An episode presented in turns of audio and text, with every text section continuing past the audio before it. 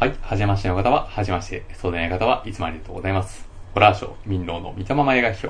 本日も始めていきたいと思います。はい。えっ、ー、と、本日ですね、批評します映画は、えー、これでもリスナー様からのですね、えー、リクエスト作品になるんですけども、えー、仁義なき戦いについてですね、お話ししてみたいと思います。はい。えー、こちらはですね、えっ、ー、と、斎藤様からですね、リクエストいただきました。ありがとうございました。はい。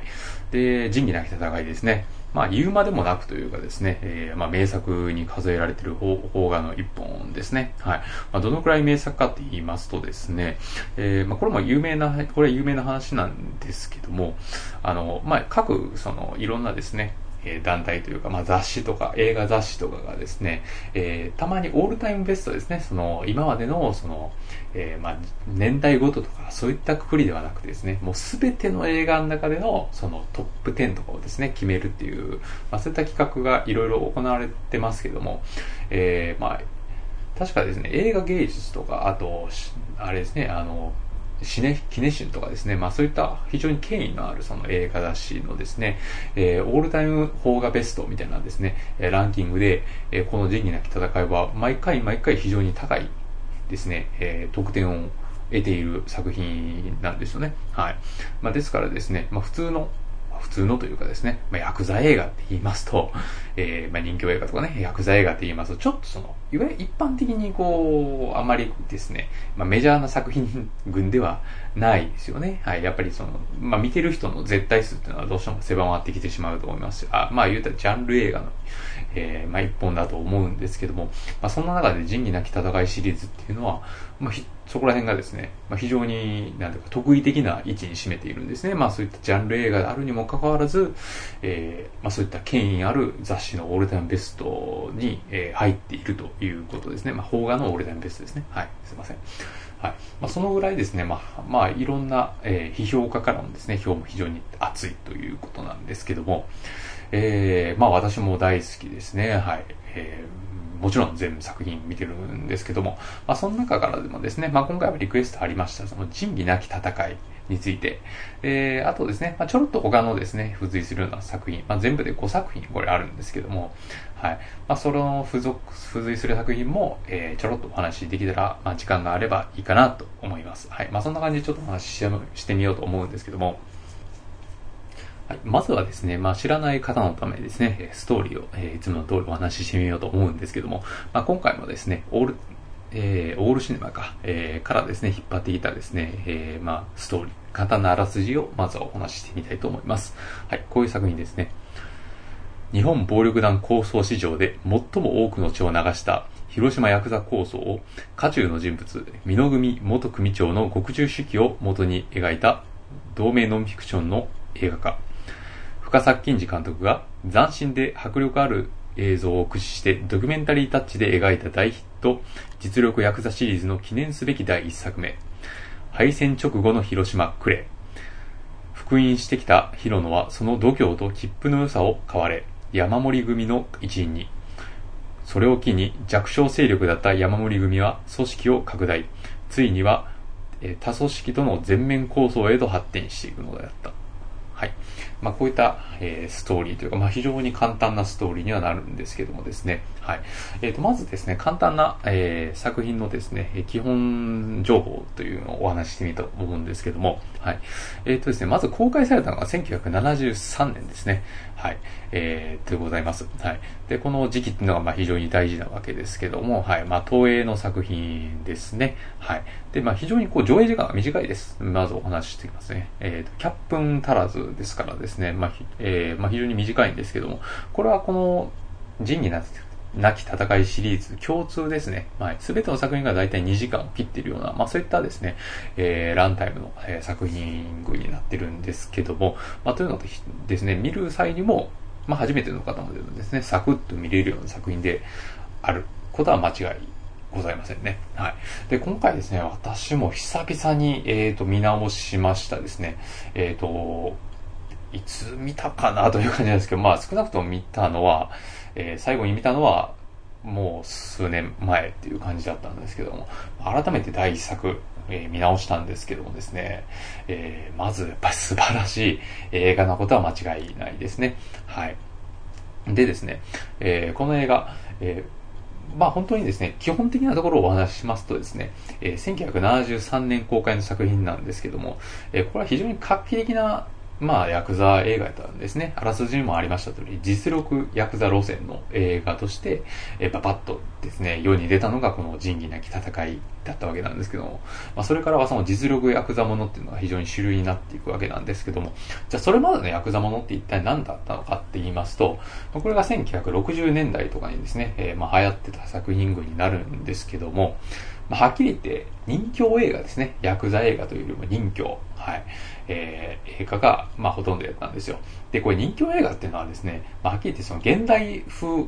えー、侍映画って言っていいような感じの作品だったそうなんですね。はい。私もそんなに詳しくないんで、あまりその作品のですね、数を見てるわけなではないんですけども、まあ、はっきり言って武士道をまあ、ヤクザに置き換えたようなですね、えー、まあ、だからヤクザっていうのは、その、まあ、この映画の中でも出てきますけど、兄弟杯を交わしたりですね、まあ、血の、えー、まあ、交わりを持ってですね、えー、まあ、その日から、えー、兄弟の血入りを交わすようなですね、えー、ことが行われたりですね、まあ、非常にこう、人とのつながりを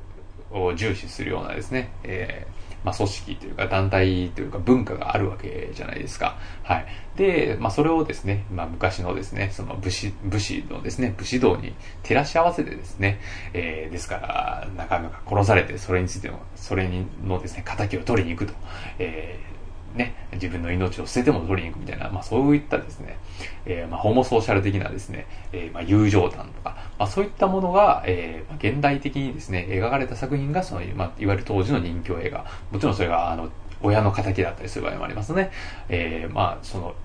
ヤクザでは、まあこ、この映画でも出てきますけど、親子杯を交わす場合もありますよね。その、まあ、いわゆるその、組の下の構成員になるときにですね、え親子の杯を交わして、えー、まあ、血のつながりはないんですけど、今日からそのおやすさんをですね、親として、えー、見ると、親のように尊敬してですね、えー、組織に入っていくっていう、まあそういった風習が、風習というか文化ありますけど、まあその親父を、が殺されたもんですから、その仇をですね、え、取りに行くみたいな、まあ本当に当時のその、まあ武士に近いようなですね、形に描きやすいです、わけですよ。そういった文化なんでですね。はい。えー、ですから、殿様が殺されて、そのですね、仇討ちを行う、まあ武士のようなね、落ち武者が、その、ね、えー、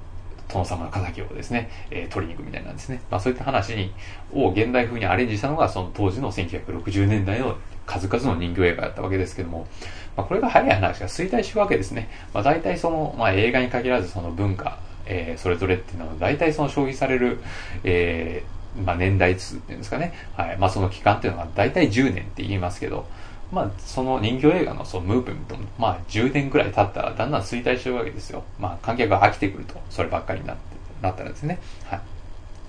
で、そこでですね、えー、出てきたのが、えー、実力、実力ヤクザ路線なんですよね。はい。まあ、その花として出てきたの、一番評価されているのが、まあ、この仁義なき戦いなんですけど、で、これはですね、先ほどあらすじもありました通り、えー、まあ、ちょっと詳しく話しますとですね、まず主人公は、あの、ヒロノという、えー、男なんですよね。はい。えー、ヒロノ正蔵というですね、男なんですけど、まあ、彼は戦争に行ってた、まあ、福音兵としてですね、えー、まあ、戦後の日本に帰ってくるわけなんですけども、まあ、そこでですね、まあ、当時実際そういう話、そういった時代やったんですけど、まあ、闇市とかがですね、立って、えー、なかなか正規の、えー、仕事がないということでですね、まあ、食い詰めてるわけですね。はい。で、どうするかっていうと、まあ、ヤクザの、になるしかないというかですね、まあ、ある、まあ、起点がありまして、まあ、ヤクザの道、まあ、に、その極道に入っていくわけですね、このヒロノという男は。はい。で、そこからですね、この実力ヤクザ映画で面白いのがですね、まあ、仁義なき戦いシリーズで面白いのが、えー、ヒロノがその主人公であるにもかかわらず、ヒロノがいない時間が非常に長いっていうことですね、この映画の中で。はい。まあ、だいたい90、まあ、100分近くある映画なんですけども、まあ、ヒロノっていう男はですね、えー、まあ、非常にこう、なんていうか、男気溢れる男なんですよね。あの、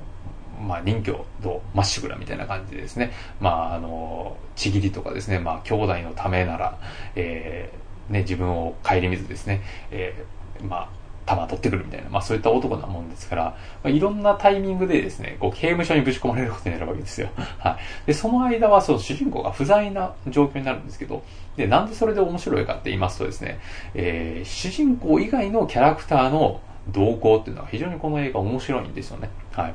えー、と言いますとも、まあ、主人公だけにですね、スポットライトを当てるんじゃなくて、その主人公の周りのキャラクターですね、えー、例えば、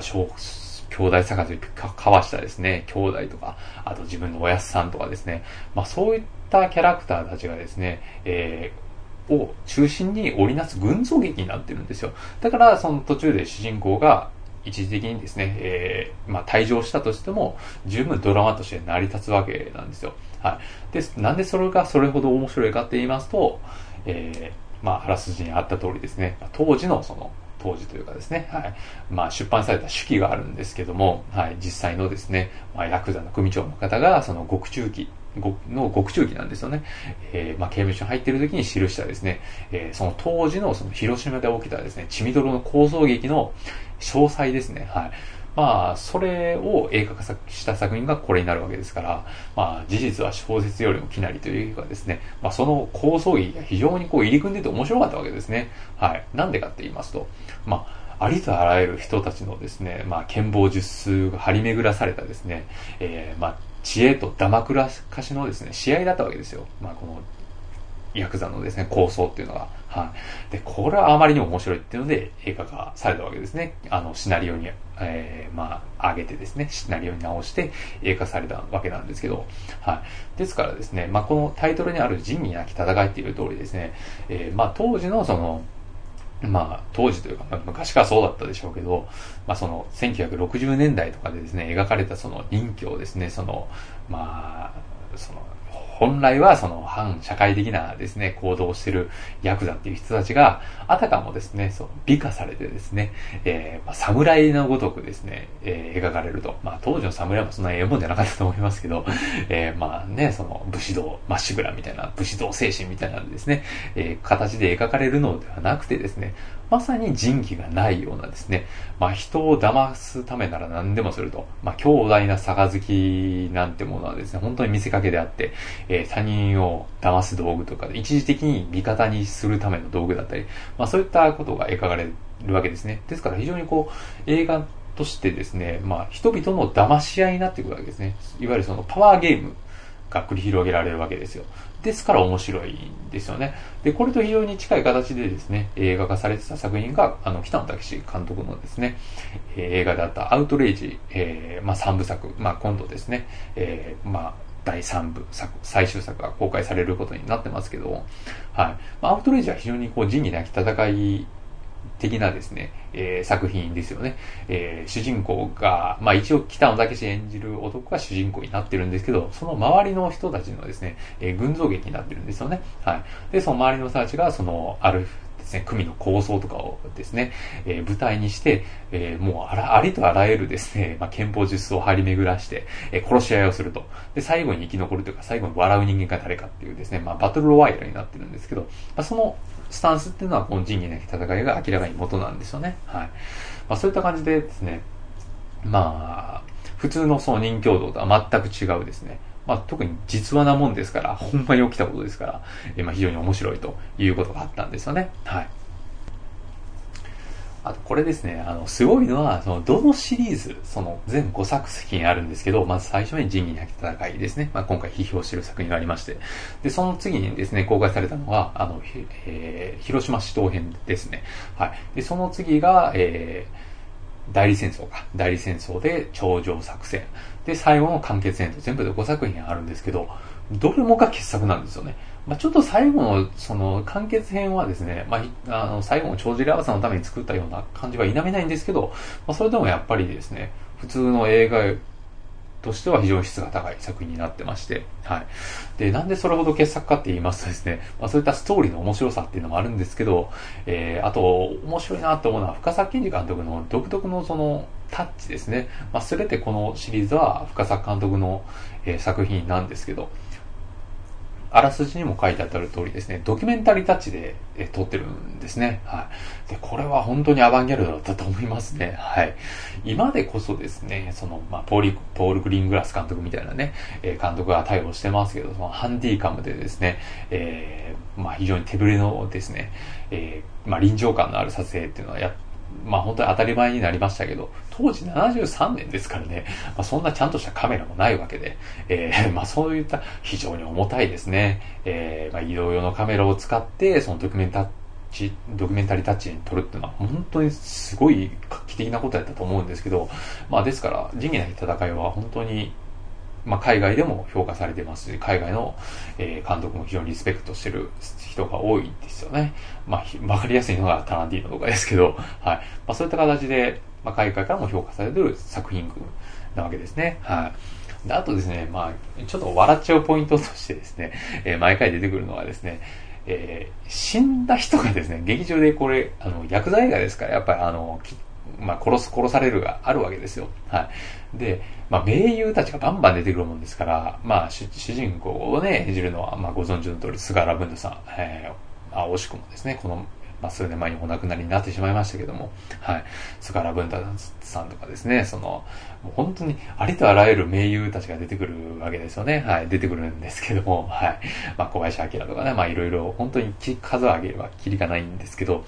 まあ、そんな中でですね、あの、松方弘樹さんとですね、あと、海宮達夫さん、まあ、この二人がですね、まあ、一作目で、まあ、非常に重要なキーパーソンとして出てくるわけなんですけど、まあ、あまりにも名優ってことやったのがちょっとわかんないですけど、まあ、その後ですね、第3作目かな、代理戦争とかでですね、えー同じ俳優さんが演じてるんですけど、全く別のキャラクターを演じて出てくるんですよ。再登場するんですよね。はい。ですから、これ非常に変なことになってまして、えー、死んだはずのキャラクターが、え、別の作品で全く別名として出てくるんですよ。はい。ですから、一作目でお前死んだやんっていうことになってるんですけども、劇中のキャラクターはそれに全く触れずにですね、話が進むっていう、なんか不可思議なことになってまして、はい。まあまあ、それがね、あの、笑えるポイントではあるんですけども、はい。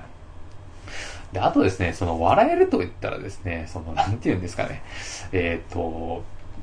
そうそうそう、あの、その俳優さんのね、絡みで笑えると言ったら、あの、出てくるキャラクターでですね、その、完全にコメディになってるのがですね、あの、えー、田中邦夫さんですね。はい。で、田中邦夫さんはですね、その、いわゆるその一般的にはっていうか、まあもう最近ではですね、それも完全にあのコメディ化してる気もしますけど、あの北の国からのですね、そのお父さん、えー、役でやっぱ知られてたですね、俳優さんですけど、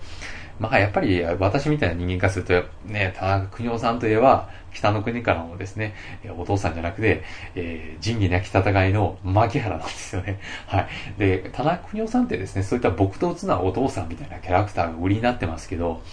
えー、仁義なき戦いの田中邦夫っていうのはもう、卑怯っていうのをもう絵に描いたようなキャラクターなんですよね。はい。で、これが本当にですね、あハマり役で、私は未だにあの、田中邦夫さんがそういったですね、僕と普な感じのお父さんみたいな感じで、ですね、紹介とかですね、まあそういったキャラクター像っていうのがあまりにも違和感なんですけど、やっぱそれはね、仁義なき戦いのキャラクター、牧原がものすごく当たり役やったからだと思うんですよね。はい。えー、まあ、なんていうか、本当にね、あの、人を裏切ってもへとも思わないようなキャラクターでして、はい。で、それと付随するキャラクターっていうのが、あの、金子信夫さんが演じるですね、えー、山森組長っていうのがいるわけです。はい。この山森組長っていうのがですね、まあ、本当に古狸みたいなのをですね、絵に描いたようなキャラクターで、まあ、あの、主人公のヒロノですね、菅原文太さん演じるヒロノの、その、まあ、親父さんなわけですよ。はい。杯を交わした親父さんなわけなんですけど、まあ、これが本当にシリーズ通してですね、まあ、悪役として出てくるわけなんですけど、もうなんというかですね、もう本当に憎め、あまりにもひどすぎて憎めないぐらいの、えー、キャラクターなんですけど、もうとにかくですね、えー、まあ部下というかですね、自分の子供ですね、子をですね、えー、本当に兵隊として、としか思ってないと。本当に仁義なきというですね、世界を本当に文字通り体現してるのがこの、えー、山森組長なわけなんですけども、ね、ほん、なんていうか、自分がですね、本当に危なくなったら、えー、本当にケツ書いても逃げようとするんですよね。はい。で、どんだけですね、まあ、恥になるようなですね、えー、まあ言うたらめめしいようなことでも自分のですね、身を守るためなら何でもすると。はい。っていうですね。で、自分が勢いづいてるときは、あの、人に対して非常に厳しかったりするっていうですね。まあなんていうか、本当にこういう、ね、あの、おやっさんというかその上司ですね、えー、についたらダメだなっていうのが非常によくわかるですね。えまあ、本当にこのシリーズを代表する悪役なんですけど、まあ、この、ね、本当にいやらしい感じの、その、金子の棒演じる山森組長と、で、その腰巾着というかですね、金魚の糞みたいについてる、まあ、こちらもですね、人を騙すためなら何でもするような、いやらしい男のですね、その、牧原っていうですね、男。まあ、この二人がですね、本当にこの映画の中でもコメディ理由としてですね、機能してるわけで、まあ、この辺が非常に笑いどころの、えー、一つですね。はい。悪役が本当にコメディタッチで描かれるわけなんですよ。あとそうですね、魅力的なのは、まあ、なんといっても、まあ、タイトルテーマですよね。えー、仁義なき戦いのタイトルテーマ。はい。で、これが非常にこう、まあ、今となってはですね、もう、あの、もうコメディーとして、あの、機能しちゃうような、えー、音楽になってしまってはいるんですけども、はい。えー、仁義なき戦いのテーマですね。はい。で、これよくその、ね、テレビのですね、そのヤクザのシーンとかですね、まあ、いろんなところでもう BGM として使われてるうん、ようなですね、えー、音楽なんですけど、まあこれがやっぱり耳に残るんですよね。えー、この映画の中でですね、その仁義なき戦いの中で人が死んだ時とかはですね、あの、いわゆるその仁義なき戦いのテーマが流れるわけですよ。あの、ね、チャララーン、チャララーンってやつですね。はい、あれが流れるんですけど、まあ、あれほどですね、なんか耳に残る旋律をですね、生み出した、えー、ね、音楽は本当にすごいなと思いますね。まあ、ちなみにあれですね、このですね、音楽を担当したのはですね、えー、津島俊明さんかな、えー、というか、えー、作曲家の劇伴家の方ですけど、この方の音楽がとにかく素晴らしいと、えーまあ、この映画の中に合ってるっていうことですね。はい。あ、ちなみに、あの、どうでもいいんですけど、あの、あれですね、そういえばよく考えたらそうなんですけど、まあ、私はですね、普段あの、トランペットを演奏しているわけなんですけど、まあ、なんていうかですね、絶対受ける、えー、音楽っていうのがあるんですよ。はい。で、えー、まあ、特にご年配の方々とかに、あの、をですね、受けさせたいときは私よく演奏するんですけど、演奏するはちょっと、あのね、あの、小技でね、あの、ストックしてる曲があるんですけど、まあ、それ、あの、大体3つあるんですよね。えー、トランペッターがですね、えー、えー、まあ、ちょっと、なんだ、場を盛り上げるというかですね、ちょっと笑いを取るためにですね、えー、使う曲が3つありまして、えー、まあ、大体この3つが非常に有名なんですけど、えー、まあ、1つはですね、えー、いわゆるスタートレックのテーマですね。はい。まあ、これメイナード・ファーガソンがですね、演奏して非常に、えー、有名ですけども、あの、日本やったら、あの、あれで有名やからですね、非常に知ってる方が多くてありがたいんですけど、あの、あの、ウルトラ横断、あ、アメリカウルトラ横断クイズか、えー、というですね、番組ありましたよね。はい。あれで流れるのがそのスタートレックのテーマなもんですから、やっぱこう、年配の方々はですね、これ聞いたら、ああ、懐かしいなってなってくれるんですよ。あれですね、あの、ちょっと吹いてみましょうか。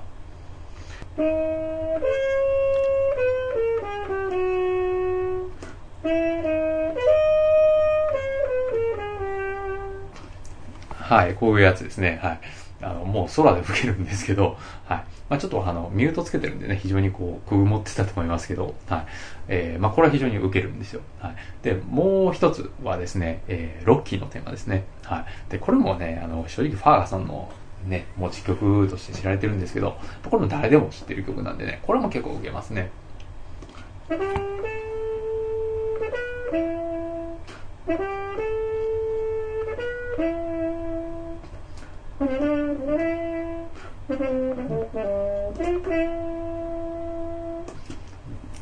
はい。もうおなじみのロッキーのテーマですね。はい。まあ、これも誰でも知ってるんですけど。で、あともう一つがその仁義なき戦いのテーマなんですよ。で、これが一番ですね、笑い取れますね。はい。はっきり言って。えー、たまにやるとですね、やっぱ本当に、あの、老若男女は誰でも知ってるんで、はい。しかもやっぱりこう、まあね、仁義なき戦いとしては悲しいんですけど、やっぱり今としてはもうコメディとしてですね、えー、笑いが起きちゃうぐらいの、なんていうか、もう、いかにもなテーマになってるんで、はい。だけどね、結構、あの、さっきあの演奏したですね、スタートレックのテーマとか、あとロッキーのテーマとか、はっきり言って結構あの簡単なんですけど、ジニアキのテーマは結構難しいんですよね。えー、最初のシェイクが結構大変なんですけど、えー、できるかな。まあちょっと今回、今ミュートつけてるんで、まあちょっと音、音をね、あの揺らすのが難しいんですけど、ちょっとやってみますね。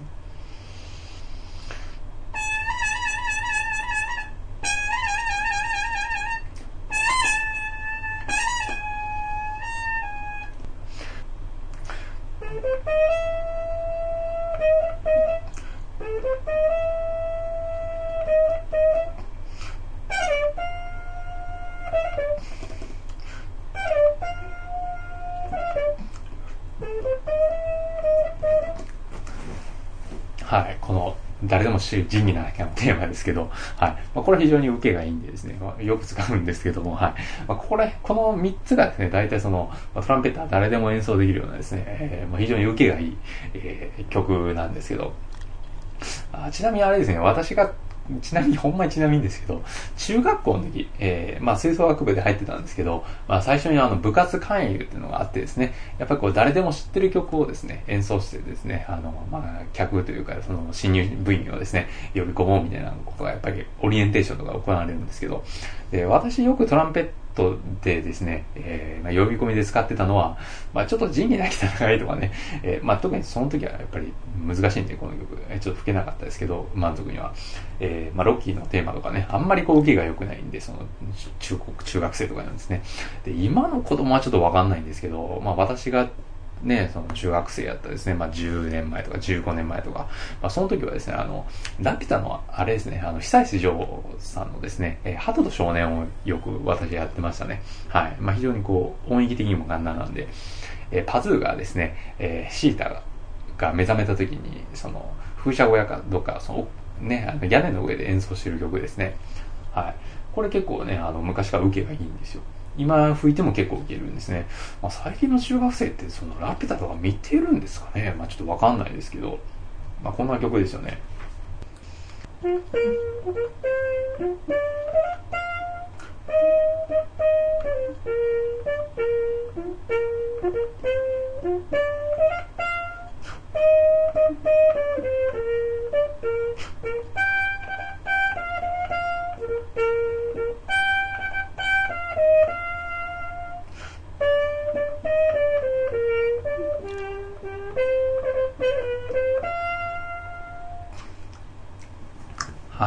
えー、まあこういった曲ですね、えー、ハトと少年。まあこれ非常にこう、えー、有名というかですね、まあ受けが良かったですね、中学校の時は。はい。まあ、ちなみにこの演奏してるですね、えー、ラピュタの中で演奏してるのは、あの、風原慎っていう、っていうですね、まあ非常に有名な日本の代表するですね、えー、スタジオトランペッターなんですけど、スタジオミュージシャンなんですけどですね、まあ、あの、まあ、ね、実はすごい人がですね、あの、パズーのラッパをですね、吹き込んでるんですよ、実はね。まあこれプチ情報ですけど。はい、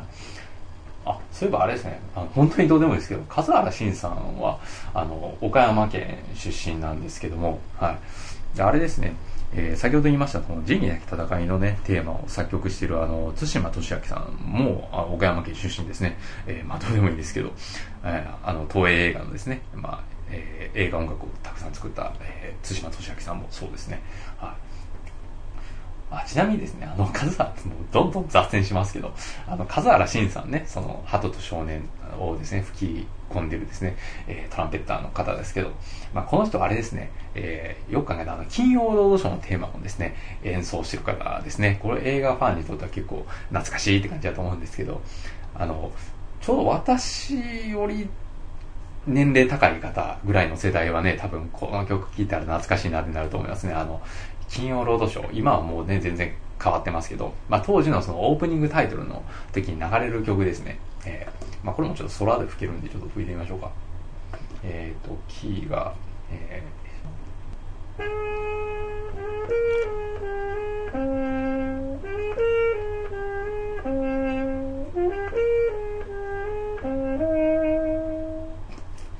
はい。これ聞いたらね、ああ、懐かしいなってなる人いると思います。あの、夕日がね、あの、沈むところで、その、男の人が佇んでるっていうですね、えー、風景で、えー、昔の金曜ロードショーは始まってたんですよね。はい。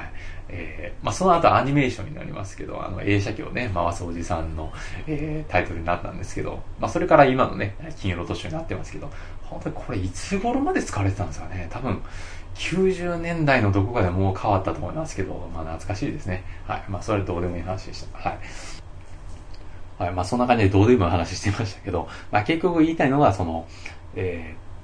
音楽ですね。えー、とにかく音楽的なですね、部分も、もう今となってはですね、えー、まあ結構パロディ的に使われることが多いこの仁義なき戦いのテーマなんですけど、やっぱこれだけね、ものすごくシンプルな旋律で、えー、観客の心を捉えてるっていうのは、未だにですね、人々の心を捉える音楽として耳に残るっていうのはすごいと思いますね。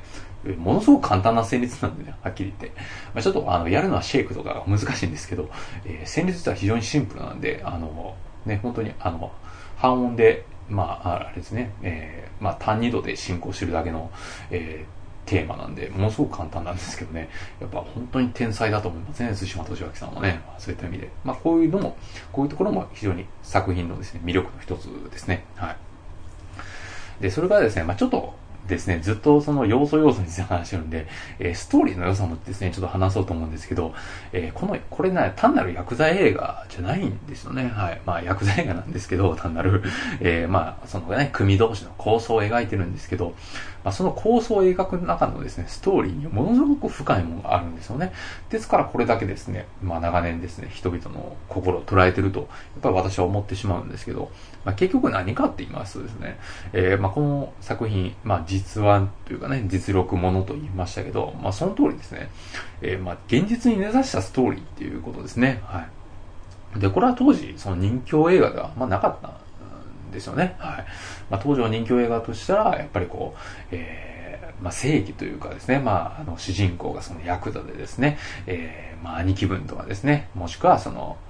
弟分とか、もしくはその、おやっさんとかですね、えー、おじきとか、まあ、そういった人男、人たちのですね、仇を最後にですね、取って、まあ、綺麗に華々しくスパッと終わると。えー、悪が最後に打倒されてですね、まあ、そういわいわゆるそういったあの正義と悪とのですね、まあ、単純な二項対立の作品であったことが、まあ、非常に多いんですよね、人気映画っていうのは。ただ、この映画に関しては全然そんなことがないんですよね。はい。人気、そう、人気映画の60年代の人気映画と全く逆なんですよ。どういうことかっていうと、まあ、結局この映画、悪い奴が生き残って、いい奴が死ぬっていう、もう本当にそういったですね、えー、テーマでずっと作られてる作品なんですよね。はい。えー、この映画の中でですね、いわゆるその仁義を通そうとしたりするやつですね、っていうのは、本当に例外なく、ほぼほぼ、ていうかまあ例外なくですね、例外なく悪い目に遭ってるんですよ。はい。結局ですね、あの仁義を何とも思わない、えー、仁義なき戦いというタイトルの通りですね、えー、もうへとも思わないですね、あの、そういったその人形とかですね、男の、えー、人形道とかをですね、全く重視しない。えー、本当に自分の私利私欲のためなら何でもやると。えー、薄汚いですね、小汚い、本当にもう手を使う奴らが最終的に生き延びるっていう話なんですよね。はい。で、本当に名シーンですけど、その、あの、頂上作戦というですね、作品の、まあ、第4作目のですね、もう最後、エンディングっていうのは本当にね、あの、痛々しいところなんですが、網走刑務所にですね、えー、まあ、ヒロノとですね、あと小林明演じるですね、えー、男、まあ、対立してる人間同士なんですけど、二人ともですね、その、まあ、結構その人共同ど真ん中みたいなキャラクターなんですよね。もう、あらゆるとあらゆるですね、その、いろんなしがらみですね、そういった、えー、人気を何とも思わない、あの人の道を何とも思わないような、その、まあ、生き馬の目を抜くようなですね、えー、厳しい環境の中で何とかですね、その、人のですね、人と義をですね、えー、重んじるような男、たちがですね、その二人なんですけど、その二人が本当に最後ですね、えー、対立してた者同士がですね、同じ境遇に立つようなんですね、えー、男、男二人がですね、えー、結局は本当に二人だけが、えー、なんていうかですね、えー、まあ、悪い目を見るというかですね、痛い目を見てしまうということでですね、網走刑務所でですね、えーまあ、生活を送らざるを得なくなるんですね。その上にトップに立っているような男たちはな、ね、結局一番悪いんですけど、何もしない。何もしないというか、悪い目に遭わないんですよ。まあそういったですね、いわゆるその、エンターテインメントとしてはものすごく真逆のエンディングを迎えるんですよ。仁義な戦いっていうのは毎回。はい。で、それが如実に現れているのは他の作品で言いますと、そうですね、えー、代理戦争とかもそうですね。はい。大戦争っていう映画はですね、まあ、ヒロノっていう男がですね、第一作目で、えー、その、まあ、山盛組を抜けてですね、まあ、その後にそのヒロノ組、自分の組をですね、クレで立ち上げて、えー、細々とやっていく、やっているっていうところからストーリーが始まるんですけども、まあ、その後にですね、まあ、最終的にですね、えー、まあ、この、代理戦争の一番最後っていうのは、ヒロノのその部下というかですね、弟分というか、その、まあ、杯交わしてるわけですから、から子供ですかね、えー、若い、えー、ですね、えー、まあ、組員がですね、えー、殺されるところでは、闇討ちで殺されるところで終わるんですよ。はい。で、そこで確か、あの、有名な有名なですね、ナレーションが流れるんですけど、まあ、いつの時代もですね、いつの時代もその血が流れるのは若者の血であるっていうのが流れるんですよね。はい。ですから、本当にね、一番小汚いですね、年寄りが生き残って、えー、鉄砲玉になってですね、命をかける若者が一番最、ね、真っ先に死んでいくみたいなね。まあ、まあ、だけどこれって現実じゃないですか。やっぱり世の中見渡しても、えー、ね、やっぱ若い人間が兵隊になってね、あの、辛い目見るのが世の、世の常ですからね。はい、結構偉いもんが一番私服を肥やした、肥やしてっていうですね、まあ、非常に現実に根ざしたそういった厳しいですね、視点を持ってるのが仁義なき戦いシリーズの特徴なんですよね。もう普通の人気映画とは全く違うようなテイストなんですよ、そこら辺が。はい。だからね、非常にここの映画ね、やっぱ初めて見る方は、えー、まあ、社会人になってから見たりするとね、本当に面白いと思いますね。はい。やっぱりこう、社会人になってみると、ぱりいい方もいるし、悪い方もいるのが当たり前ですよね。はい。まあ、その中でですね、まあ、一部の人は、やっぱりこう、ね、部下を思いやって、え、仕事をさせてくれるですね、まあ、上司っていうのももちろん世の中にはいるわけですけど、結局ね、その組織の上に立ってる人間が誰かっていうと、やっぱりこう、そのね、まあ、剣法術数巡らされたような世の中で、えー、まあ自分のですね、まあ、なんで、画を通したりとかですね、うまく世を渡ってきた、まあそういった人間が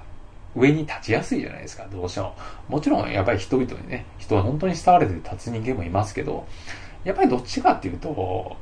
ね、上に立つ人間というのは普通見渡してそういう人たちが多いじゃないですか。えー、なんていうかね、えー、顔を貫いてですね、まあ人をへと思わないような人たちが、人とかですね、はい。まあそれとか、あと自分をですね、その、より上の人間に売り込むのが、まあ、うまいですね。まあ、まあそういった、なんていうかですね、えー、まあ、本当になんていうんですか、まあ、まあ、言っちゃうと卑怯な人間が上に立ちやすいじゃないですか。まあそういったところっていうのは、まあこの映画の中で描かれる本当にエッセンスな部分なんで、やっぱりね、こう、正直、中学生とか高校生とか大学生とか、まあそういった社会のですね、なんていうか、まあ、嫌な部分をあまり見てない時にこの映画に触れるよりかは、まあ正直ね、あの、酸いも甘いも、あの、汚いもんも見てきた社会人になってから見ると本当にですね、新たな、ね、あの、発見がある作品群なんじゃないかなと思いますね。そういった意味では非常に、えー、まあ、大人のためのエンターテインメント作品であるとは思いますし、はい。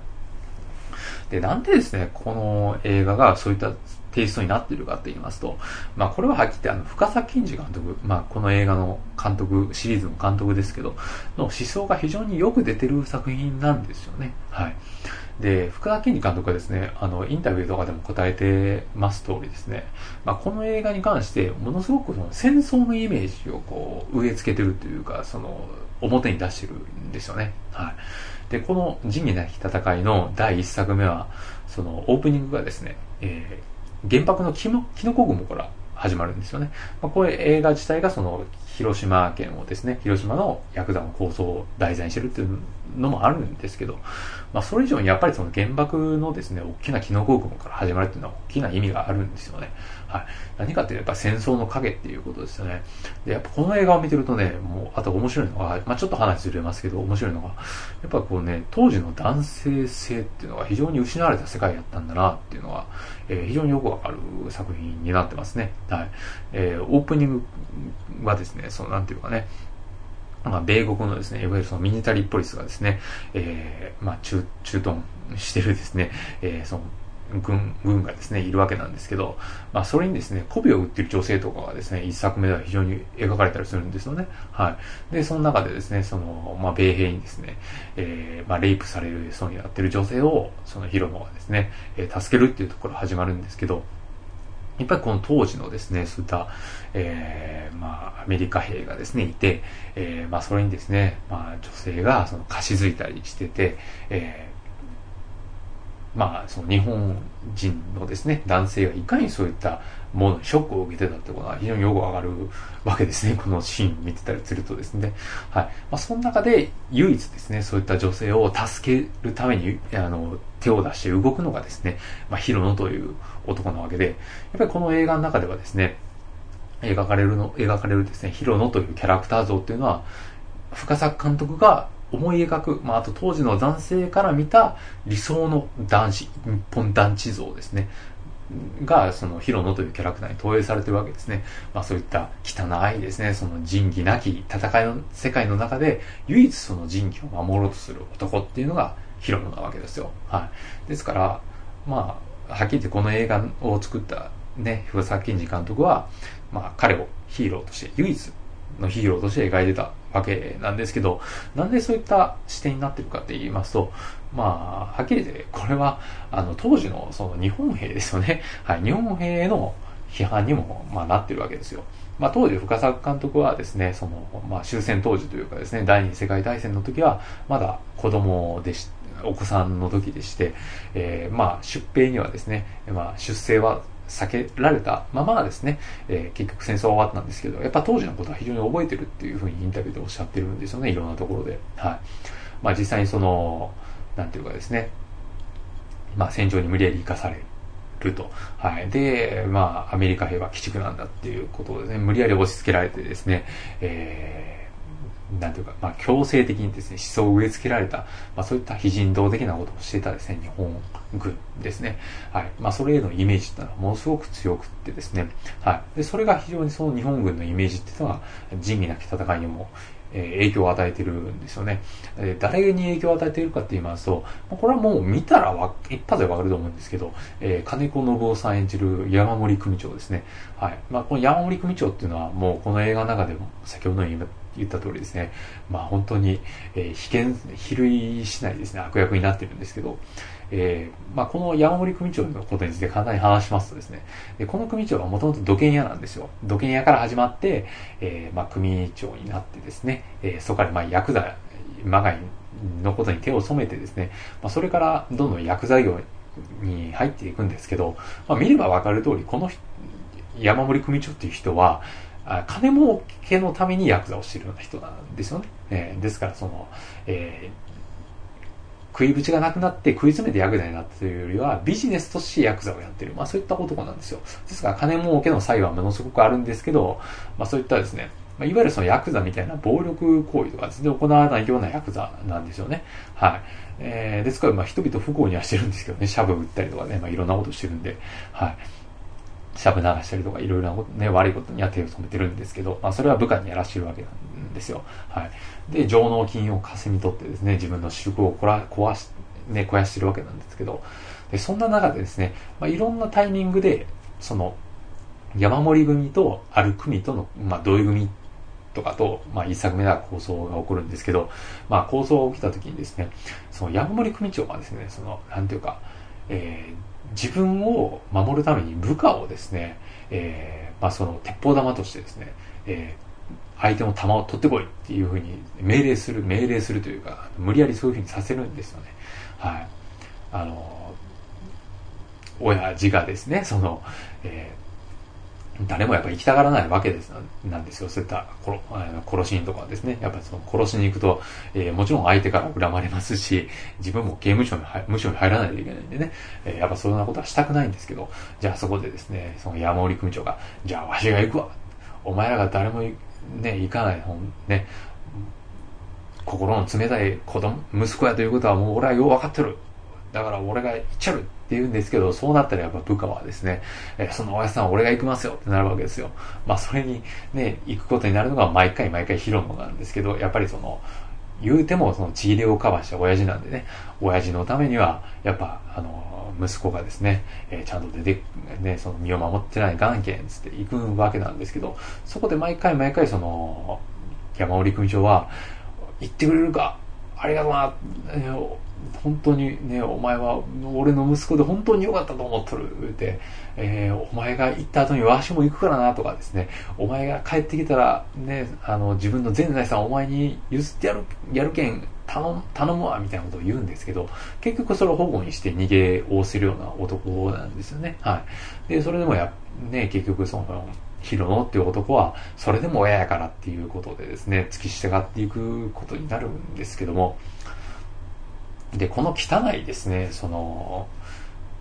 組長像っていうのは何を表現してるかっていうと、まあこれはもう、当時の日本兵の、まあ、上層部なわけですよ。えー、まあね、回転っていう、その、まあ、ね、行って、絶対二度と帰ってこれないですね、人間爆弾ですね、えー、に人を乗せてですね、えー、で、特攻兵として戦地に送り込んだ、あの、上官っていうのは、結局その時にその、行った後にですね、あの、どうやってどう言ってたかって言いますと、その出征していくですね、えー、まあ少年兵とかに何言ってたか、言ってたかっていうと、お前たちが行った後に俺も後を追うからって言って、結局だけど行かんかった人は多かった、行かんかった人がいたんですよね。えー、結局その約束を保護にしてですね、えー、結局戦場に行かずにですね、えー、終戦を迎えて、まあその後にそのね、まあ裁判にもかけられた人もいますけど、まあ結局それを逃げようとでですね、えー、何の戦争責任も負わなかった人間というのはやっぱり中にもいるわけじゃないですか。まあそういったですね、えー、まあ若者にだけ自分の子、ね、その息子のような、えー、都市のですね、えー、人間だけ命令で無理やり戦地に行かして殺させてですね、で、自分はおめおめと逃げおせると。はい。で、そういったいやらしさですね。まあ、そういったいやらしさを明らかにこの仁義なき戦いというのを描こうとしているわけなんですよね。はい。で、それはもう先ほど言いました代理戦争っていうのもそうですね。結局はその戦場に血を流すのは若者であって、えー、で、まあ、年寄りはそこから逃げおせるということですね。葉っぱだけかけて何もしないということですね。あの、息子を本当に自分のですね、弾、鉄砲玉としか思っていない。まあ、そういった仁義なき戦いを描いてるんですけど、まあ、仁義なき戦いを描いてる中で非常によくわかるのは、まあ、そういったね、あの、仁義なきた、なきですね、世の中を、都政を渡渡っていくですね、人間を悪として描いて、そんな中でですね、仁と義を通そうとするヒロのものすごく、なんていうか、人間が本来はこうあるべきなんじゃないの？みたいな、ね、あのロールモデルとして描いてるってことですね。えー、ですからヤクザの世界ではあるんですけど、それは結局、えー、当時の日本ですね、その戦時中のですね、日本兵のいやらしさを描いて、描いてることでありつつも、現代の世の中で、まあそういった、ね、えー、生き埋生き馬のですね、目を抜くようなですね、結局は本当にその自分のことだけ考えた人間が勝つっていう世の中の中で、じゃあ果たして人間はどう生きるべきなのかっていうところをヒロノに投影させて描いてるからやっぱりこれだけ感動的であるし、今でも普遍的な価値が見出せるような作品なんですね。まあ、これは本当にこれからずっといつまでもそうであり続けると思いますよ、やっぱりね。え世の中がそういう世の中がある限り、ある限りはですね、やっぱりそうなると思いますし、だからこそ、まあ、いろんな年代にかかわらず、人々の心をつかみ続ける作品になってるんだと思います。はい。まあそういった意味でですね、えー、仁義なき戦いシリーズはですね、まあ本当に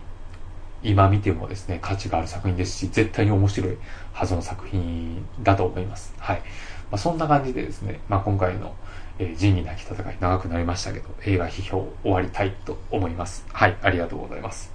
はい。まあ、ちなみに、やっぱり見るならですね、仁義なき戦いから見てですね、えーまあ、ちょっと広島市東編っていうのは若干そそれから外れるような番外編みたいな形になるんですけど、えー、まあ、そこから第5作まで、作品までですね、見ていただいて絶対損はない作品になると思うし、1作見ると絶対続きを見たくなると思いますんで、はい。ぜひご覧になってください。はい。今となってはもう亡くなった方も多いですけど、もう数々の名優が見れるっていう面でもやっぱ価値があると思いますよ。はい。まあ、ストーリーもね、先ほどから言ってる通り素晴らしいので、はい。まあ、そんな感じで今回の批評を終わりたいと思うんですけど、はい。次回批評する予定の映画はですね、えっ、ー、と、まあ、これもリスナーさんからのリクエスト作品になるんですけど、これはジョージ・クルーニーの監督作品ですね。えっ、ー、と、まあ、当時昔あった赤狩りを描いた作品ですね。えっ、ー、と、グッドナイトグッドラック。えー、まあ、こちらの作品を批評してみたいと思いますので、えー、ぜひそちらの方もお楽しみいただけたらなと思います。はい。まあ、それではですね、今回のご意見、ご感想、アドバイスなどございましたら、私のブログのトップページに書いてあるブログまで、メールアドレスまでお送りいただけると幸いでございます。はい。それでは、これ、今回はこれにて失礼いたします。